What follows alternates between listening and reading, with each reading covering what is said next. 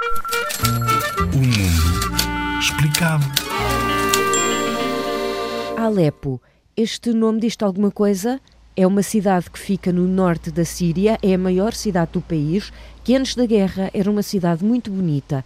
Tinha lojas, meninos a brincar na rua, centros comerciais e escolas.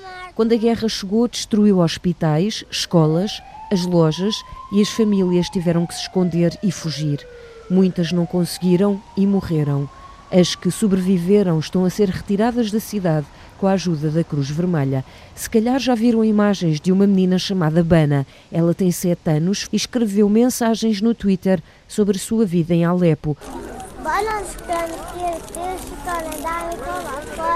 Ela conseguiu sair da cidade, está a salvo com a sua família.